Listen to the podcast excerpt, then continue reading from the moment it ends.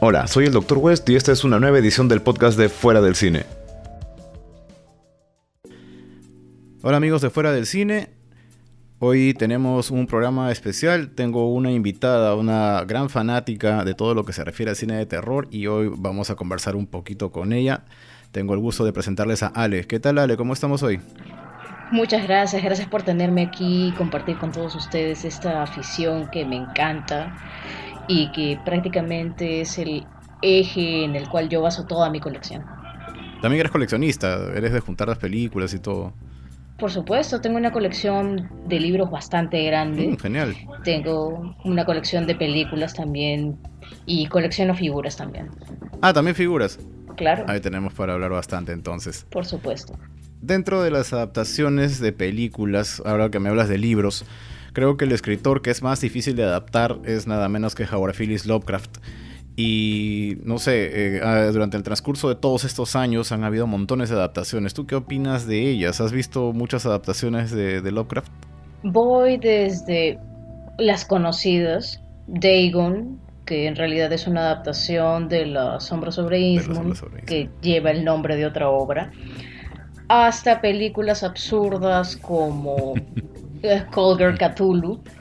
Tenemos mucho de que hablar de ahí mucho, mucho en el sentido de la comparación entre el libro y la película. Pero por el momento enfoquémonos bastante en las películas porque hay mucho de qué hablar ahí. Sí, es que es bastante complicado adaptar a Lovecraft porque en sus argumentos él se explaya muchísimo explicando sensaciones y cosas como esa, pero siempre se cierra en que la criatura era indescriptible. Y sin embargo, la mitad del libro es intentar describir cómo era esta cosa. Claro, eso me trae el recuerdo a un profesor de literatura cuando hablamos de Lovecraft me dijo, la sombra sobre Eastmont es Lovecraft hablando de su fobia al pescado, porque era tan descriptivo con los profundos que era prácticamente describiendo su fobia al pescado. Sí, Lovecraft, hasta donde tengo entendido, él menospreciaba el mar, o sea, le, le tenía bastante repulsión a todo lo referente a lo marino, por eso es que la gran mayoría de sus de sus criaturas, eh, como estos profundos, ¿no? Son, son bastante notorios que son peces o variantes de peces. Pero es irónico que le diera tanto poder a algo que le aterraba tanto. A veces funciona eso. a veces funciona. No es una catarsis, es una catarsis. Exacto. Ahora, en adaptaciones creo que nos podemos remontar al pasado más o menos a comienzos de los 60 eh, quizás una de las primeras historias en ser adaptadas fue The Haunted Palace, ¿no? que en realidad es una adaptación del caso de Charles Dexter Ward.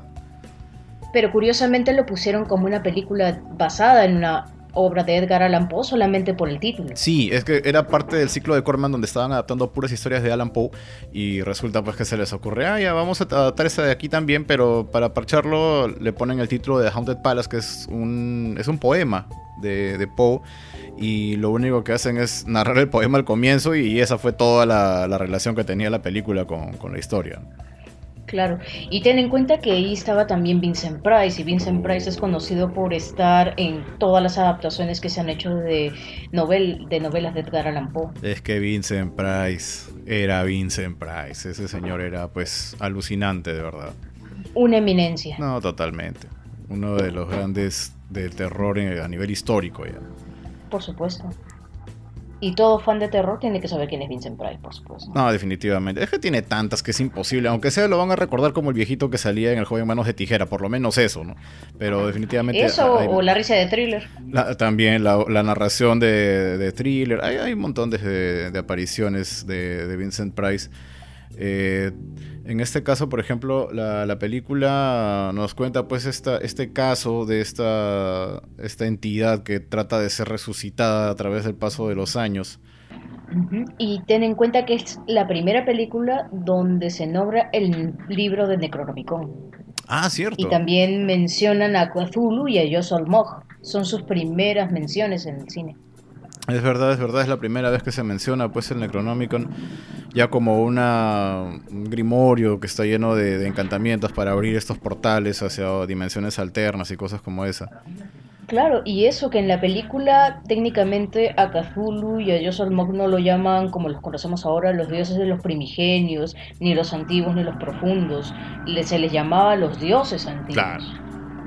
Todavía no, digamos que no era tan expandido, tan difundido el fanatismo por... Eh, por la literatura Lovecraftiana, que bueno, se tomaron varias libertades ahí, ¿no? Bastantes libertades. La película tuvo, tuvo un mediano éxito, creo, también, y creo que la ponían en comparación con, con otra película que también es más o menos de esos años, que era eh, Die Monster Die, que es una adaptación de, del color que vi que surgió del espacio. Que con Boris Karloff. Es con Boris Karloff, por supuesto. Esto es apenas dos años después, porque The Haunted Palace es del 63 y Monster Die es del 65, más o menos. Y, para qué? De verdad es impresionante la, la, forma en la que han adaptado esta historia. Eso es cierto, y me van a oír decirlo muy seguido. Las películas antiguas tenían amor. No es como ahora, salvo algunas excepciones. No, pero es que eh, también la, forma en la que se desarrollaban era tan distinta. Por ejemplo, en este caso, Die Monster Die eh, lo que trata es acerca de una granja, ¿no? Eh, una, una, familia que vive ahí y les cae un meteorito cerca con una, un ser, una entidad extraña que empieza a corromper toda la, toda la flora y la fauna que hay cercana, ¿no? Y a ellos mismos... Cualquier parecido a Creepshow es pura coincidencia. Sí, que también fue adaptada de ahí, ¿no? Esta historia de del meteorito que le, lo llena al, muchacho. O sea, Stephen King era, ¿no? Que lo, claro, Stephen King. Lo deja convertido en pasto. Este, y bueno, eh, prácticamente toda la película se desarrolla en una gran mansión. Y tengo entendido que una de las cosas que más le aplaudieron a la película realmente era el uso de esta mansión, de esta locación tan inmensa, donde ocurre absolutamente toda la historia. Es una película rescatable, es bastante rescatable. Sí, sí, ahí justamente es donde juega esa parte donde me dices que tenía bastante, digamos, estilo para hacerse las cosas, ¿no? Era, otra forma de presentarlo. Es bastante cierto. Y me acuerdo que también cuando, cuando la volvieron a sacar, la sacaron en una presentación doble con El Planeta de los Vampiros de Mario Barba. Ah, de Mario Barba, claro. El Planeta de los Vampiros, que hasta donde tengo entendido es parte de la inspiración también para, eh, para Alien. Hay, algún detalle de Alien que salió justamente de esta película El Planeta de los Vampiros y es que aparecen cadáveres gigantes, ¿no? Muy similares al Space Jockey. Eso es bastante cierto. American International Pictures sacó esa idea con el double feature en el 65. Claro, claro, claro. AIP, la famosa AIP. sí. Eso es cierto.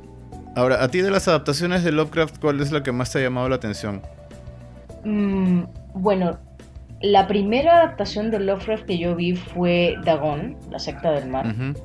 La vi en cable en esas épocas y realmente me impactó bastante y empecé a buscar películas de Lovecraft. Después tuve la oportunidad que me trajeron un montón de VHS una vez y encontré The Looking Fear la adaptación de Ah, Fear.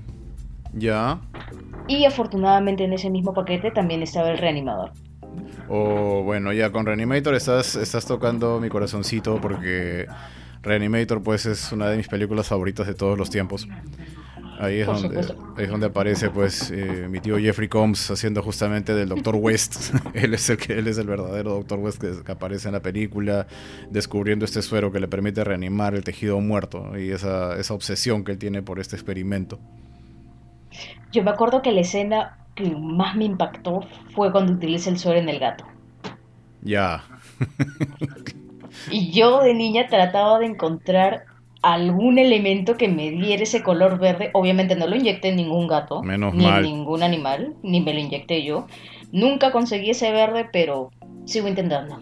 Habría que mandarle un mail a Stuart Gordon a preguntarle cómo hizo para que sacara ese verde tan fosforescente que tenía ahí en, el, en la jeringa siempre. Tal vez fue trabajo de postproducción, quién sabe. Sí, es posible. Eh, pero, pucha, sí, esa película de verdad que es, una locura total, ¿no? O sea, cuando el, tipo empieza ya a, desarrollar el suero y empieza a hacer experimentos y esto de que la persona se reanima desquiciada y él insiste en que no, lo que pasa es que el cadáver no estaba lo suficientemente fresco y ya cada vez los empieza a buscar más y más frescos hasta que él empieza a matar gente para continuar con sus experimentos. Irónicamente, el cadáver más fresco que tuvo no estaba completo irónicamente. Ah, ¿te refieres al profesor? Pero por supuesto. y, ahí, se le viene la idea más loca, ¿no? Eh, ¿Qué pasa si reanimo por separado la cabeza del cuerpo? Y ese fue su peor error. Craso error, pero si no lo intentaba nunca lo iba a saber. Ah, bueno, eso también. Todo gracias a la experimentación. Y si hablamos de Jeffrey Combs, no podemos olvidarnos mencionar nuevamente de Lurking Fear, que sale en The Lurking Fear, y también From Beyond. Ahora, Lurking Fear, más o menos, ¿te acuerdas de qué va la trama? Por supuesto, en este caso, la trama, en contraste con el libro, es exactamente la misma. Es una familia, los Martens, los cuales tienen un, relaciones incestuosas y llegan a degenerar tanto su línea familiar que se vuelven estos monstruos solamente reconocibles como Martens porque tienen una marca familiar y tienen ojos de diferente color, uno azul y uno marrón. Entonces la trama va en contraste con el libro, que tienen una mansión en los Alpes, en los cuales siempre hay gente que desaparece. Entonces un reportero va con un amigo para tratar de hacer un reportaje y él ve como un monstruo, una especie de gorila lleno de pelo, con facciones muy humanas, mata a su amigo. En contraste con la película que tiene tres adaptaciones, Dark Heritage, The Lurking Fear, que es más parecido al libro, salvo algunos detalles, y Hemoglobina, que ya es... Mm. toma una dirección completamente diferente desde el punto de que le cambian el nombre a la familia, ya no son los Martés, sino son los Van Damme. Ya. Sí, un cambio ahí bien, bien extraño. A que comen cadáveres y solo oh. sobreviven comiendo cadáveres y salen a la luz porque hacen, van a mover el cementerio y ya no tienen con qué alimentarse y a tener relaciones entre ellos.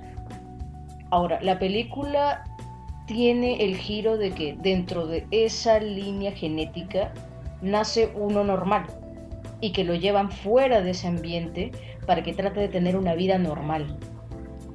Pero no puede lamentablemente porque siempre para enfermo y tiene que, a medida que descubre su linaje, se da cuenta que no puede subsistir si no come carne muerta y si no tiene relaciones con sus propios familiares. Wow. Ese es el giro que le da en contraste al libro, que eso no lo mencionan nunca. Mm, tú sabes que eh, esta historia, Lurking Fear es, era, era una caserita, esa película era una caserita de todos los alquileres de video. Ah, creo que cualquiera que alquilara VHS este, por su casa en ese entonces se encontraba que en el alquiler de la vuelta estaba la película en alguna parte. Esa y lo que más recuerdo de Hemoglobin era justamente el póster donde se veían estas criaturas bastante de cerca. Era un close-up de la cara de, estos seres totalmente deformados ya. Y, mm, me tomó buen tiempo encontrar la película en, un estado aceptable para poder verla.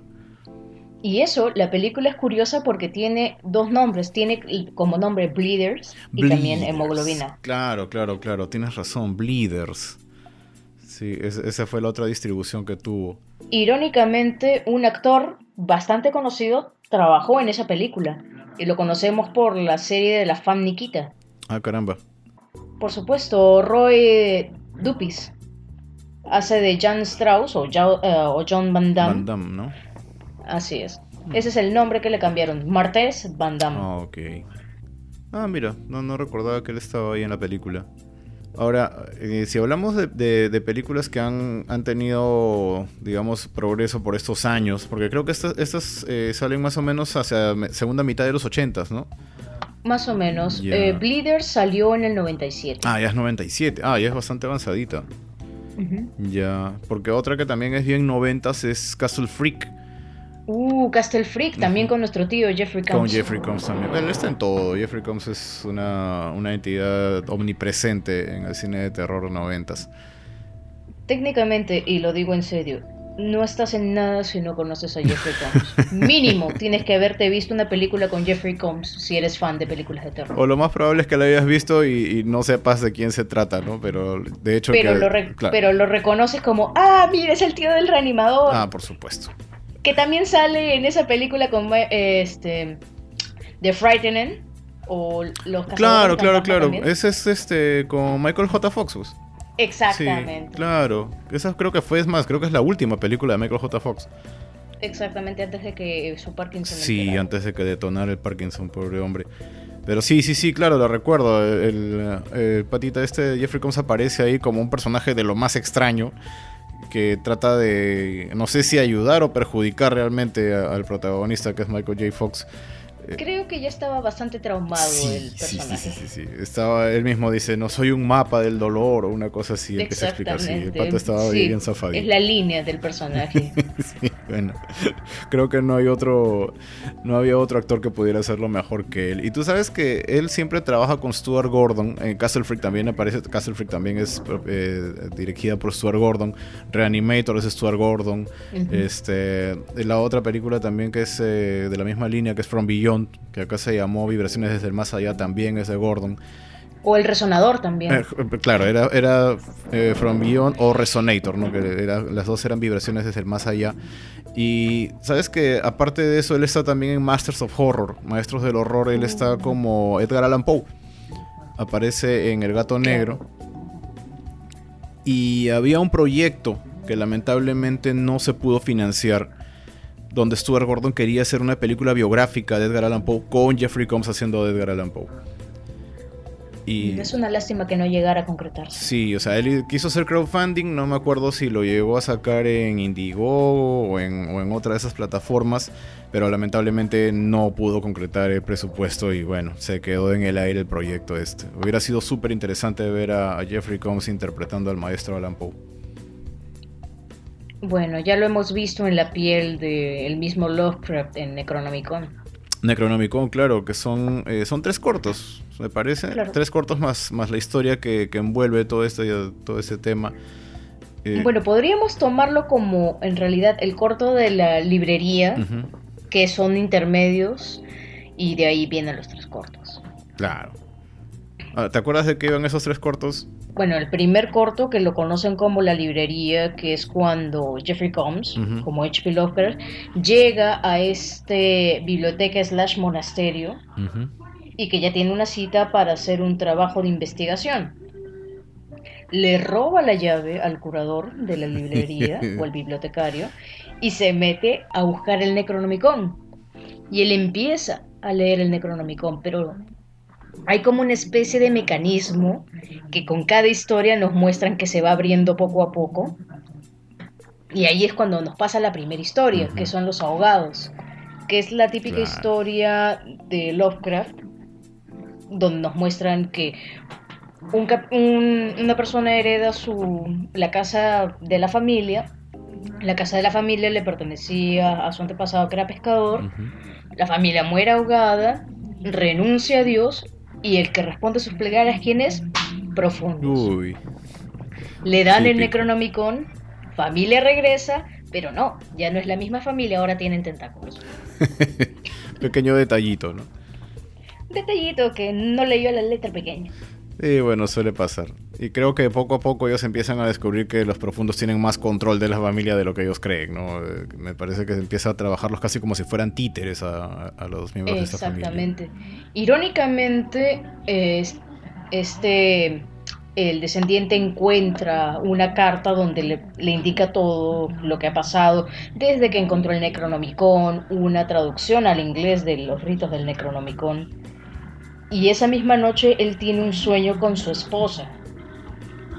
Y se da cuenta de que es el Necronomicon tentándolo a utilizarlo y hacer el mismo ritual para llamarla. Lo cual él hace. Su esposa regresa, pero como siente que hay algo extraño, cuando la toca ve un tentáculo saliendo de la tierra conectado a su esposa. Entonces, niños, ya saben, si utilizan el Necronomicon, no le tengan miedo a los tentáculos y a los pulsos. Sí, una de dos, o se acostumbran o mejor no lo hagan, ¿no? Porque de que va a haber regalito, va a haber regalito, eso sí es inamovible. Ya saben, los ritos del Necronomicon no vienen gratis. No, definitivamente. Todo tiene letras chiquitas ahí escritas en alguna parte. En el margen de la hoja ahí es donde vienen esos, esas letritas adicionales. Por supuesto. De ahí ya pasamos a la siguiente historia, que es The Cold, que está, basado, que está basado en Cool Air.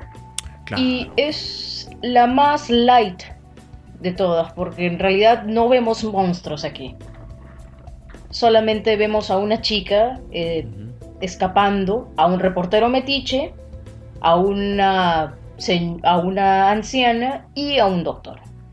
Que el doctor tiene un secreto muy particular. Siempre tiene que estar helado porque si no, el hechizo del Necronomicon otra vez pasando factura. Sí, eso, eso, es cierto. Ahí juegan bastante con lo que es el tema de la temperatura, que eso, bueno, está inclusive en el libro. Y creo que es, un poquito complicado adaptar esta historia porque en realidad es una historia bien lenta y bien sencilla. O sea, es, complicado de ponerla en pantalla grande, pero creo que lo hicieron relativamente bien en, esta, en este corto, ¿no? Claro, lo trataron de poner lo esencial, que era mostrar que el doctor, en este caso el doctor Madden, encontró la manera de vivir eternamente a costa de que tiene que estar siempre en un ambiente frío. Y para seguir con la fórmula, otra vez Necronomicon mostrándonos cómo vivir eternamente, a costa de tener que tener aire acondicionado, tiene que jalar víctimas para poderles quitar el fluido de la médula espinal para preparar sus, sus brebajes. Entonces, casualmente esta chica llega al apartamento y ¡boom! Amor a primera vista. Oh. Pero como bien sabemos, en las historias Lovecraftianas, en los que se enamoran pierden. Y pierden horriblemente. Sí, por supuesto. Por supuesto, la chica y él hacen lo que tienen que hacer a la luz de las velas. No. Pero lo que no sabíamos era que la dueña de casa, que la había cogido a la chica, la anciana, estaba enamorada del doctor hace muchísimo tiempo. Mm. Y ya saben, chicos, mujer despechada, hay que tenerle cuidado. No, qué miedo, eso da más miedo que el mismo Necronomicon. Exactamente, entonces, como no leyeron la letra pequeña, el doctor muere porque se queda sin aire acondicionado y nuestra querida anciana dispara a la chica. La chica estaba embarazada del doctor. Y la anciana como es parte, tiene algo del doctor adentro de ella, le inyecta la fórmula. Y oh. eternamente ella se queda embarazada esperando a que nazca el bebé que nunca va a nacer, cazando víctimas y siguiendo la labor del doctor. Qué chocante. No sé si me choca más eso o el hecho de imaginarme que también con el clima que tenemos ahorita diera la impresión que estamos bajo el mismo hechizo, porque en serio, si no me ponen aire acondicionado a veces siento que me voy a morir también. Eh, literalmente ese corto muestra cómo se derrite el doctor a una temperatura ambiente. Oh. Así que sí, prácticamente todos estamos igual. Ahora, eh, mientras están contando esas historias, creo que Lovecraft no solamente está abriendo unos portales, sino que hay una suerte de monjes que lo están persiguiendo o lo están tratando de persuadir de que no termine de, leer, que no concluya este ritual porque algo malo va a pasar. De hecho, curiosamente, uno de los monjes ya sabía que Lovecraft había tomado la llave. Irónicamente, a Lovecraft se le cae la llave por una de las rendijas del piso y no se da cuenta que poco a poco está abriendo portales y que está siendo vigilado también por los bibliotecarios. Y que no son tan bibliotecarios tampoco. Sí, luego creo que revelan su verdadera identidad, no eran precisamente monjes, sino otra cosa más, con complicada la cosa. Ahora, lo que no se definió en la película era si ellos profundos no eran, tal vez eran antiguos o sirvientes en todo caso de Cthulhu. No quedó específicamente eso dicho en la película. Sí, hay una historia más, me parece. Sí, hay una tercera eh, Whispers. Claro, esto nos cuenta en este caso de dos policías que están buscando un sospechoso, el carnicero. Los dos policías, Paul y Sara, tienen una relación sentimental y está un bebé en camino. Entonces, mientras están buscando a este, a este asesino, chocan. Paul sale disparado porque no se había puesto el cinturón de seguridad por estar discutiendo con Sara. Y sale, eso no lo muestran en escena, pero sale, sale directamente desde el parabrisas y se ve como una persona lo jala hacia un edificio. Sara, que sí tenía puesto el cinturón de seguridad, se saca el cinturón y va corriendo tras ellos. Se encuentra en una casa abandonada, Paul sigue el rastro de la sangre de Paul y sube a un elevador. Mm. Y directamente llega pues a un lugar completamente extraño donde encuentran a dos personas, un hombre y una mujer. El hombre de lentes, que se identifica a sí mismo como Benedict, la lleva hacia donde está el, su compañero Paul y ella toma en cuenta, como ve un montón de sangre, ve un montón de, restos humanos, de que Benedict es el carnicero. Entonces, ahí él se da cuenta que ella no está sola, sino que está Paul y está también la esposa de Benedict. Y ella dice que no, su marido no es el, asesino, sino que los, los asesinos son aliens. Claro. Entonces Sara entra como una especie de caverna y la atacan criaturas salidas de los cuentos de Lovecraft, que es lo que estamos hablando. Sabemos que son cosas con tentáculos, sabemos que son cosas con alas. Lo mejor que lo describe en la película es como si son criaturas parecidas a murciélagos o pequeñas monstruosidades. Bueno, eventualmente Sara encuentra a su a, a medio comer a Paul y se da cuenta de que tanto la señora Benedict como el señor Benedict son los alienígenas.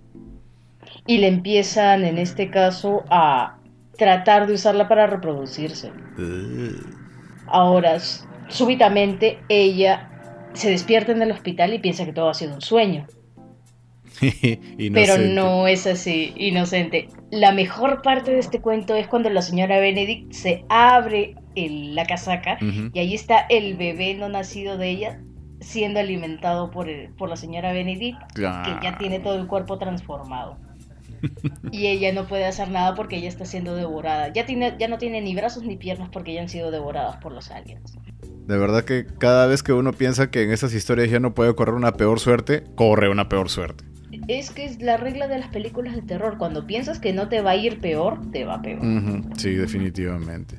Y eso, eso normalmente, pues, este Lovecraft juega bastante con el desquicio, ¿no? Con el hecho de perder por completo la cordura. En básicamente todas sus historias, los protagonistas terminan o muertos o locos, una de las dos. Irónicamente, dentro de las novelas de Lovecraft también hay un eje muy eh, principal, es que no puedes escapar de tu destino. Ah, exacto.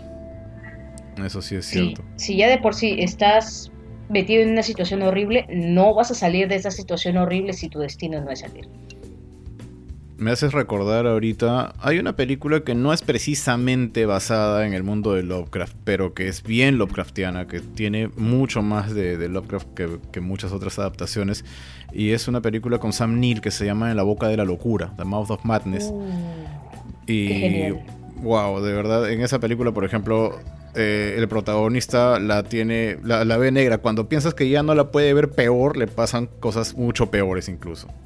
Hasta yo diría que Sutter Kane, que es el escritor de En la boca de la locura, es una especie de, de trinidad. Es un Lovecraft con una mezcla de Edgar Allan Poe y hasta con una pizca de Stephen King. Sí, bueno, el, nombre de Sutter Kane era precisamente una alusión a Stephen King, no tiene las mismas iniciales, SK. Claro.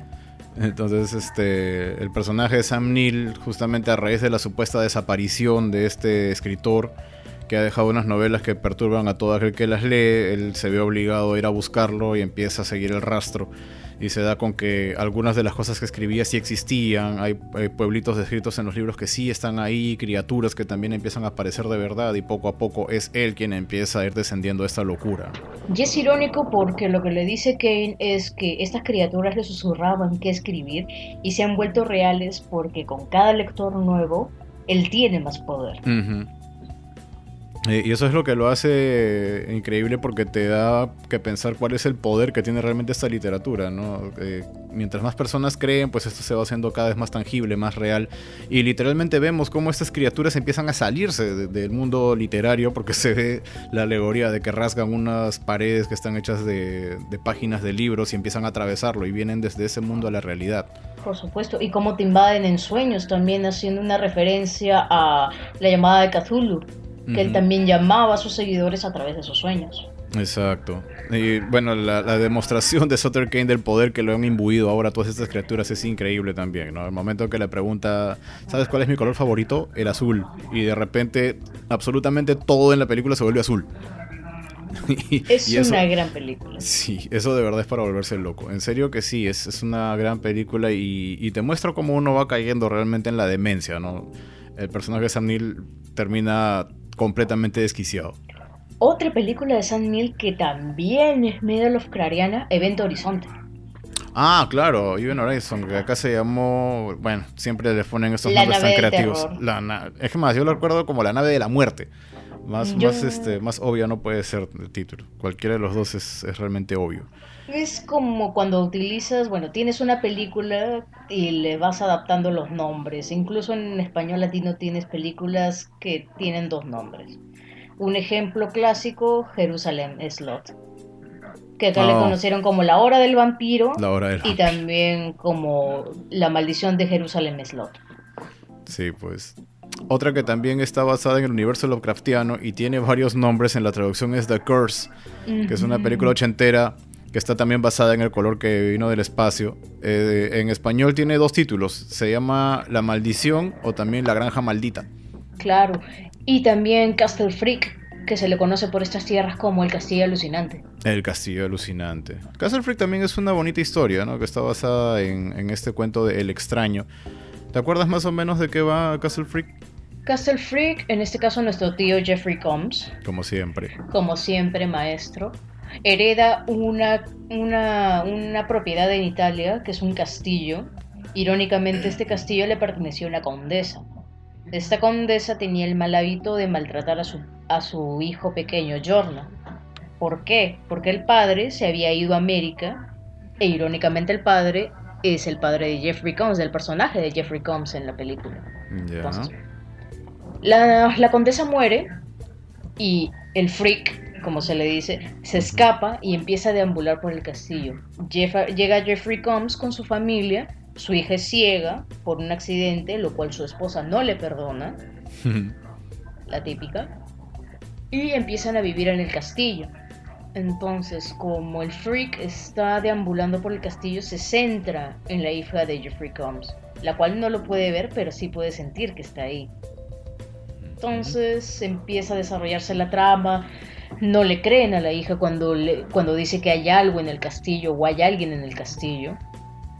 No quieren los polerinos contar la historia de la condesa porque ellos sabían en parte de que ella torturaba a, a Giorno, su hijo. Y llega un punto en el cual Jeffrey Combs no puede aceptar lo que le ha pasado a su hija por su culpa y su esposa tampoco ayuda mucho que va al pueblo, se emborracha y contrata los servicios de una prostituta. Se la lleva al castillo y para su mala suerte se queda dormido. ¿Y quien aprovecha la oportunidad? Giorno se lleva a la prostituta. Y por supuesto es una de las escenas más explícitas de la película. Se ve como Giorno trata de tener relaciones con ella, pero de una manera tan visceral que prácticamente la destroza. Ouch. Y a la mañana siguiente, pues casualmente la prostituta tenía un hijo con el jefe de policía del pueblo. ¿Con quién todavía? Así es. Entonces le echan la culpa a él porque fue la última persona que la vio con vida, la última persona que se la llevó, etc. Se lo llevan y la pobre chica se queda sola en el castillo. Y es ahí cuando el freak se la lleva a los calabozos. Ahí la pobre chica pues trata de, escapar porque George no quiere abusar de ella exactamente como la, a la prostituta que, había abusado antes.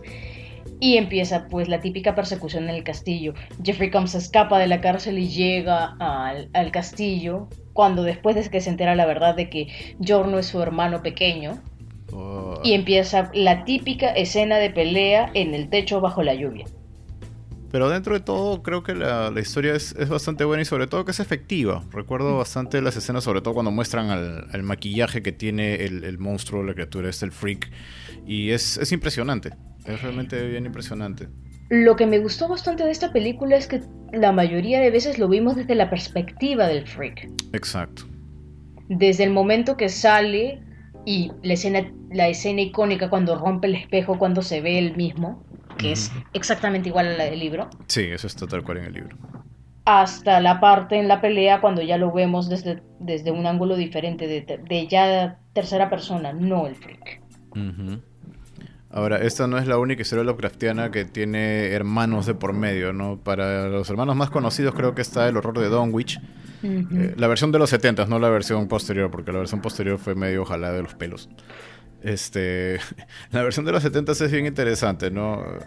Cuenta la historia de esta familia que era aparentemente eran devotos de Yoxotot y le resulta que la, la madre de, la, madre de familia queda embarazada pues de, de esta entidad extradimensional y tiene dos hijos, solamente que uno se parece a la mamá y el otro se parece al papá.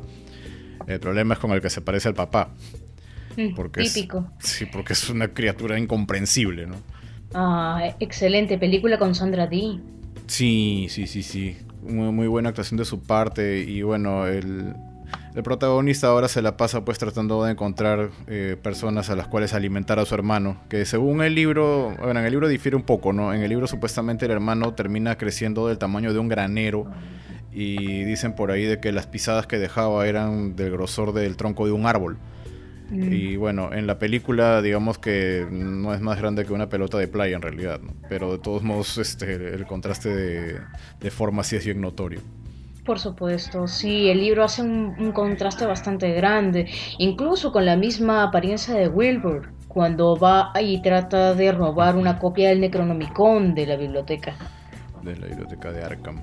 Claro, cuando tratan de detenerlo y ven que es una especie de hombre deformado con partes de animal. Claro, sí, tienes razón. En el libro lo describen de una manera muy distinta, ¿no? Aquí es un hombre convencional. Es más, se supone que el tipo es medio atractivo incluso en la película. Es que eso también es, es bastante continuo en, todo el ciclo de los crearianos. Por ejemplo, los profundos empiezan siendo normales y ya cuando llegan a la madurez empiezan a desarrollar el fenotipo de Ismund. Claro. Hasta que ya se convierten en hombres pez por completo. sí, bueno, y eso queda bastante claro sobre todo en Dagon, pues en, Dagon ahí notas cómo realmente van transfigurándose hasta el punto que ya inclusive su cara parece un calamar, ya no tienen manos, no tienen extremidades propiamente, sino ya son tentáculos o, garras. Claro. Es muy variable. Lo curioso de Dagon es que aquí dieron una diversidad de profundos. Usualmente la gente piensa que el profundo, o como lo describen en el libro, es simplemente un hombre pez. Pero aquí nos dieron un hombre pulpo, un hombre tiburón, un hombre calamar. Hasta Uxia tenía ciertas características de sirena con pulpo. Claro. Sí, por la forma de las piernas que tenía, ¿no? Que eran bien, bien peculiares también. Sí, esa película de realmente es bien bonita. Y tú sabes que hay un juego, hay un videojuego llamado eh, La llamada de Cthulhu, las esquinas más oscuras del mundo. Por supuesto, excelente juego. Sí, es, este juego, por ejemplo, tiene escenas que son tal cual de, de, la sombra sobre Innsmouth. O sea, lo mismo que ocurre en Dagon lo vives también en el juego. Y es recontra tenso, es extremadamente tenso. Una parte que yo me acuerdo del juego cuando la primera vez que lo jugué es cuando llegas a la casa de la niña, porque el padre encerrado a la madre, que también se está convirtiendo en profundo, tú llegas a la puerta con tu arma y de la nada se abre la puerta y sale el profundo completamente transformado, te desmayas y ves toda la sangre. Sí. No, es, tiene escenas como te digo bien fuertes y sí, te pone en un estado bastante de, tensión realmente, estresa un poquito. El que tengo que jugar y es el nuevo videojuego que han sacado que me tiene muy buenas críticas es la llamada de Cthulhu, de ah, Original Game. Claro. Sí, he leído que había hay otro juego más que se llama The Sunken City la ciudad, la ciudad que se hundió o la ciudad en hundimiento o algo así, que supuestamente ese juego también iba a estar ambientado en el universo Lovecraftiano, pero por un tema de derechos no lo hicieron. Sin embargo, todo el juego notoriamente es Lovecraftiano. O sea, también es una buena recomendación. Hay bastantes. Hasta The Lurking, Lurking Horror tiene su propio videojuego. Lurking Fear, basado en esa novela, tiene un juego en de 1987, The Lurking Horror.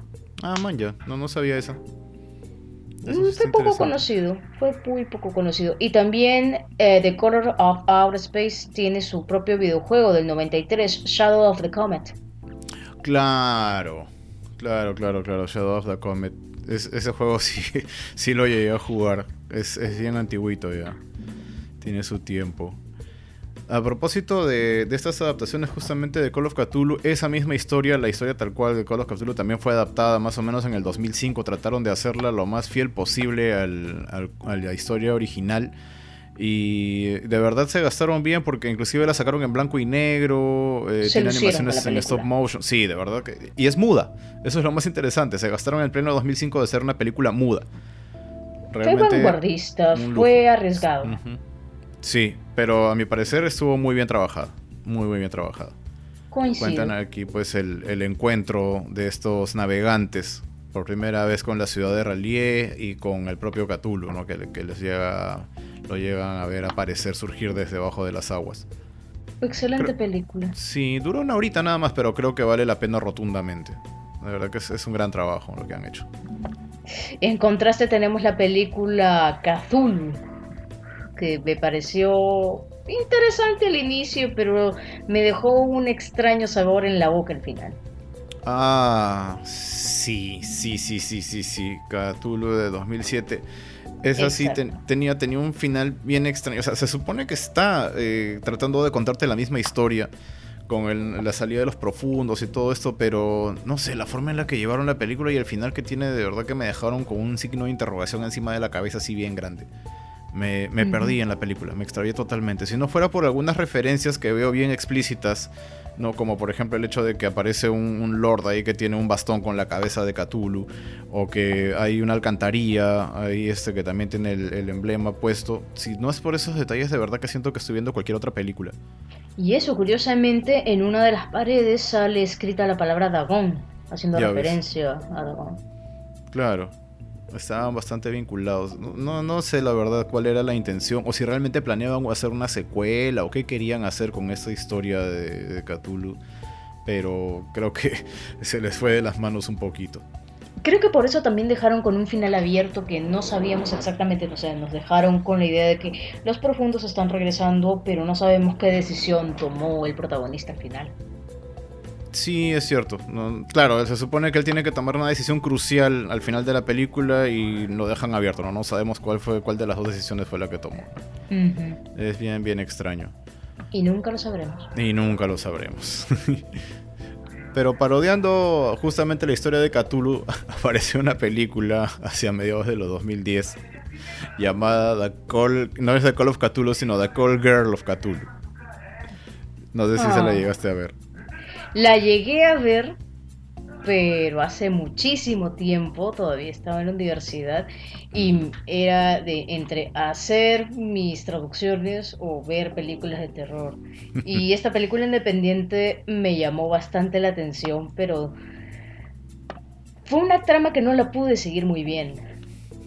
Es una trama bien jalada de los pelos, o sea, que supuestamente es una prostituta que tiene la marca de Cthulhu y tienen que encontrarla una secta para poder hacer renacer a los señores profundos y hay toda una persecución al respecto de eso. Hay un pata que tiene que, que, posee el Necronomicon y para engañar a la secta crea un duplicado exacto. No sé cómo pudo hacer un duplicado exacto del Necronomicon en horas y para que no se dieran cuenta. Eh, pasan mil cosas y bueno, chicas en poca ropa, tentáculos, muertes, etc. Porque esto me, suena que sacaron el episodio de South Park de esta película. sí. Oye, pero esas historias de South Park de verdad que fueron buenas, ¿sabes? Cuando sacan al propio Cthulhu ahí este, con el Kun y los amigos, de verdad que me gustó bastante. Y sobre todo explicaron por qué Kenny revive siempre que se muere. Exacto, o sea, los padres de Kenny eran seguidores de Cthulhu y precisamente por un ritual en el que estuvieron porque les iban a invitar cerveza gratis. Concibieron a Kenny durante el ritual. Así es. Y el pobre chivolo ahora cada vez que se muere, lo peor de todo es que ni siquiera es que se muere y reaparece. En teoría, Kenny cada vez que muere vuelve a nacer. Eso debe ser pobrecita la mamá, sobre todo, ¿no? Qué doloroso tener que estar en ese plan a cada rato considerando que a Kenny lo mata prácticamente en cada capítulo. Aunque creo que a ella no le importa mucho o creo que no se da cuenta. Tal vez. Y bueno, hay, también otras películas que no son precisamente Lovecraftianas, al igual que, lo que pasó con, La Boca de la Locura, pero que también trabajan dentro de un marco muy similar. Hay una que, que vi que se llama The Void, por supuesto, año 2016. Muy buena película. Por estos lares la conocemos como Conjuros del Más Allá. Ah, tenía título en español. Sí. Aunque no tiene absolutamente nada que ver con el título. o sea, el título original es El Vacío, ¿no? Que suena al menos interesante, pero le pones conjuros del mal. Yo, ¿quién, le, ¿Quién diablo se gasta en hacer esas traducciones? Es lo que quisiera yo Ah, vete tú a saber. Lo peor de todo es que en España sí lo conocen como El Vacío. y nosotros nos burlamos de las traducciones españolas, ¿no? Así es, al menos la chuntaron en esta. La película es canadiense y es bastante interesante. En ese caso empieza con un drogadicto que se escapa hacia el bosque, una mujer gritando, como en todas las películas, disparos por aquí, disparos por allá, gente quemada viva, llega el comisario. El comisario se lleva al drogadicto a la patrulla y recibe una llamada del hospital. En el hospital que está mayormente destruido por un incendio y tiene el mínimo mínimo de personal, lleva a atender a los heridos directamente ahí. Hay algunos pacientes, una adolescente embarazada, su abuelo, un, un paciente más llamado Cliff, y pónganle atención a Cliff, por favor, porque a Cliff le va a pasar una cosa muy Lovecraftiana. Entramos, se registran todos, todo el mundo se conoce, entonces dejan a Cliff en, en, una camilla, se van a todo el mundo a conversar y se dan cuenta que hay gente afuera vestida de blanco con una capucha y un triángulo negro en esa capucha. Y todas las luces apuntan a que es una secta. Entonces, regresamos con Cliff, que lo encontramos muerto, sin rostro y abierto de par en par. Entonces tratan de escapar del hospital, no logran hacerlo, la secta los detiene. Irónicamente, esta secta no trata de lastimarlos, simplemente no quieren que salgan del hospital. Ya están contenidos ahí entonces. Entonces se preguntan si no quieren que salgamos del hospital, ¿qué rayos está pasando? Pasamos a una de las enfermeras residentes que se está tratando de quitar la, la piel de la cara con un escalpelo. Y empezamos con la locura aquí, los clariana. Nuestra querida enfermera se está transformando en una criatura con tentáculos. Oh, sorpresa, el monstruo escapa y empieza la masacre. No podía ser otra manera. Doctor muere, ocultistas acercándose más, hay que protegernos. Y en la desesperación, la chica embarazada se va corriendo por otro lado, el chico drogadicto y nuestro policía, Vincent, trata de matar a la criatura, lo consiguen. Entonces tratan de escapar nuevamente, pero a través del sótano para conseguir suministros. Y empieza el labor de parto de la pobre chica. Ay, qué oportuno. Bastante oportuno. Entonces, deciden hacer lo siguiente, tratar de ayudar a la chica que dé a luz mientras la gente con las armas, en este caso el policía y nuestro querido drogadicto, salen y tratan de matar a tantos ocultistas como pueden para tratar de escapar. Pero, oh sorpresa, el doctor no estaba tan muerto. Y resulta que la chica embarazada estaba embarazada del doctor. El doctor encontró una receta en un libro ocultista que no quieren decirnos el título, pero nosotros sabemos que es el Necronómico. Obviamente, no puede ser otro que el Necronómico. Así es. Para traer a su esposa y a su hija del más allá. Para eso tenía que tener carne, aparentemente ya la tiene, y utiliza a nuestra chica embarazada como conducto para traer a su hija. Entonces, nuestro querido policía entra al quirófano y ve a la chica embarazada con tentáculos saliéndole del útero y completamente mutilada. Y encuentra en esta habitación secreta que tiene un triángulo enorme en medio recitan un encantamiento, nuestro querido doctor recita un encantamiento enfrente de esta, de esta pirámide y aparentemente ha logrado traer a su hija de la muerte con este sacrificio, pero su hija no es humana. Mm. Es otro monstruo con tentáculo. Otro que no leyó la letra chiquita. Es que hay que ser sinceros, ¿quién lee la letra chiquita? Sí, bueno, sí, la cuestión es que tú le das sí a todo y ya, te, te despreocupas de eso. El punto es que este es el clímax de la batalla final. Logran matar a la supuesta hija. Y los, en este caso los dos protagonistas, que son los que quedan, una enfermera y el otro y nuestro querido policía, se tiran con el doctor hasta adentro del triángulo. Lo que hace es que se transportan a un espacio dimensional y el hospital se queda como si nada hubiera pasado. Pero este mundo dimensional es un mundo desértico vacío que en el cielo puedes ver más triángulos oscuros y se escucha a lo lejos criaturas, no las vemos nunca en pantalla. Pero lo único que vemos al final es esta pirámide enorme de oscuridad que flota sobre ellos. Y ahí termina completamente la película sin decirnos qué pasa al final. Es un final completamente abierto también, muy propio de estas historias.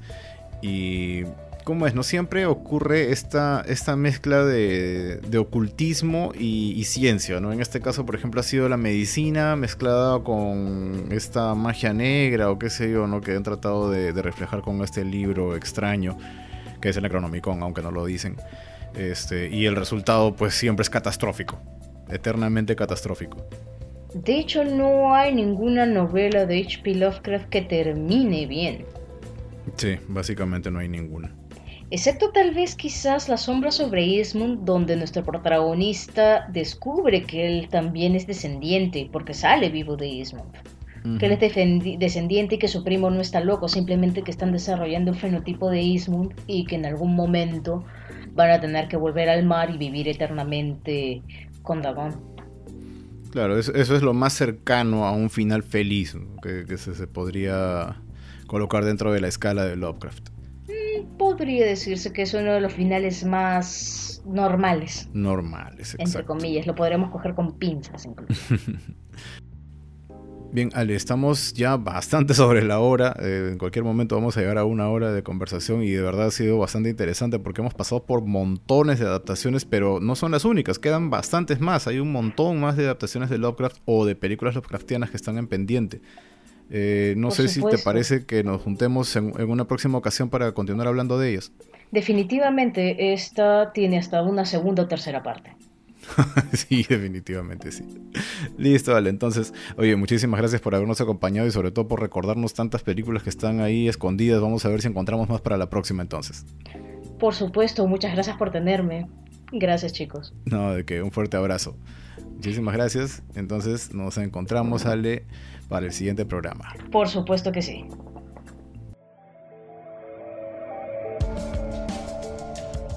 Ya saben que pueden seguirnos en fuera del cine.com. Estamos también en Facebook como Fuera del Cine. También nos pueden encontrar en Twitter como arroba fuera del cine, al igual que en Instagram. Estamos en todos los medios de difusión de podcast, así como iVoox, iTunes y demás. Y vamos también en Sol Frecuencia Primera los martes y jueves a las 10 de la noche. Muchas gracias por compartir estos minutos con nosotros. Por mi parte eso es todo, soy el Dr. West, nos encontramos como siempre fuera del cine.